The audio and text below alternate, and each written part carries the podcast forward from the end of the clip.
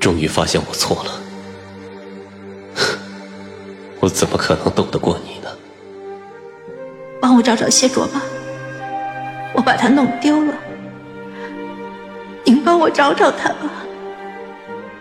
回到过去，找回当初爱上彼此的初衷。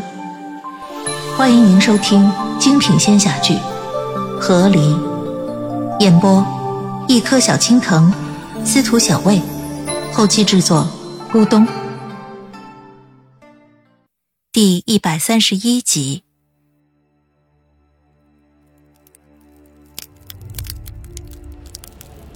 阵法破得更大了。我护在主神祭身边，来一个斩一个。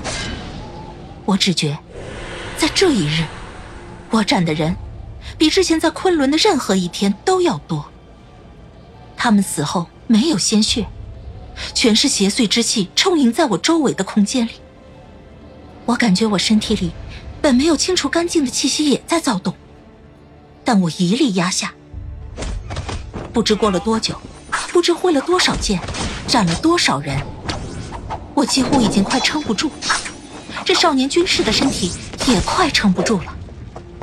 我开始受伤，被咬，被斩破手臂，还被邪祟之气撞击了胸膛。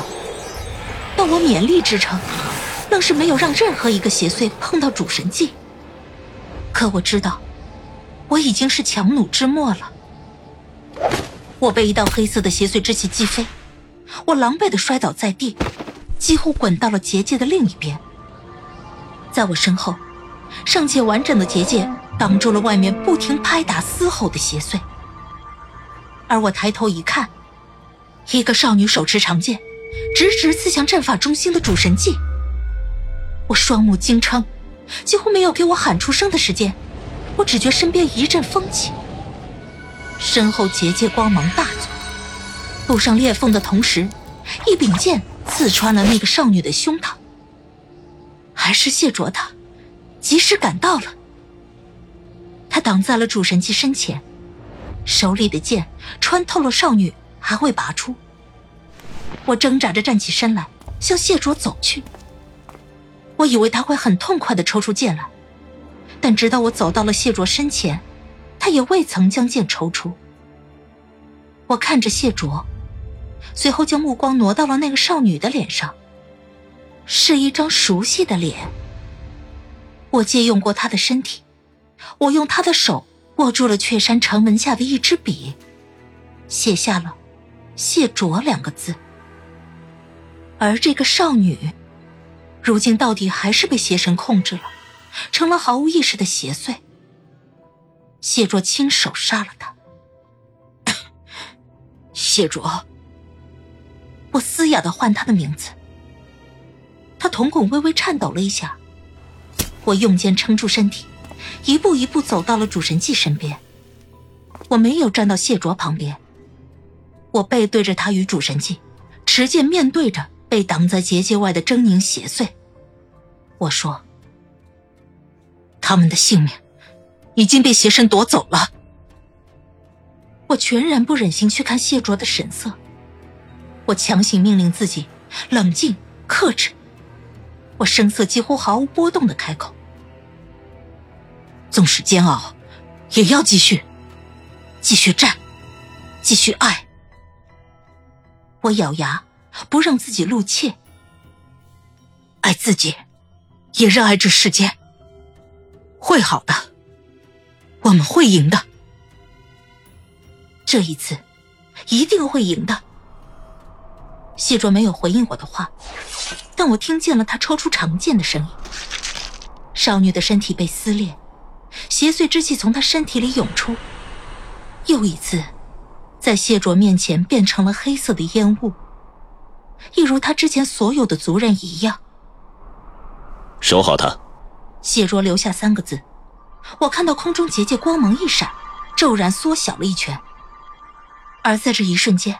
谢卓也从结界里面冲了出去，在外面的邪祟都尚未反应过来之时，他已经在里面大开杀戒了。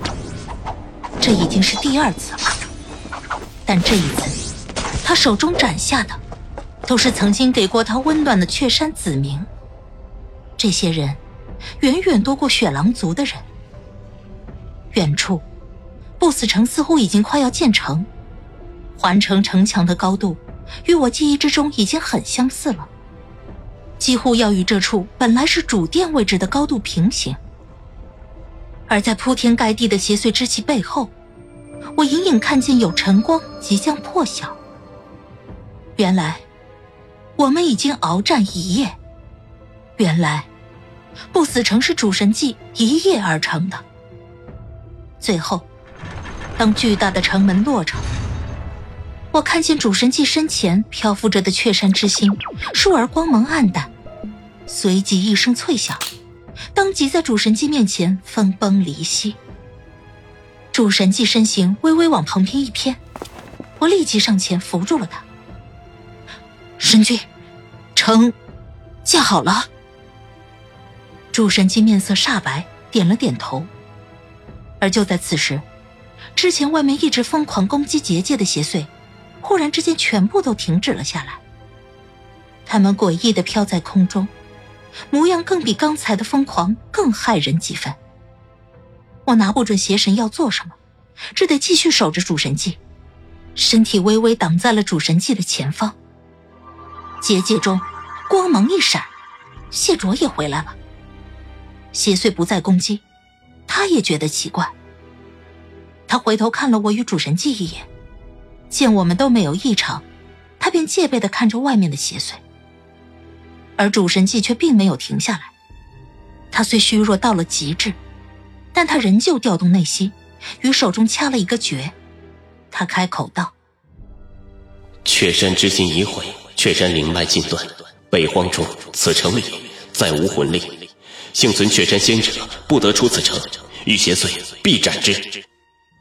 他声音不大，但我知道，他却通过手里的诀，将这话传遍了整个北荒。他在告知北荒中还没有被邪祟之气掌控的修仙者，他们作为修仙之人以后的使命。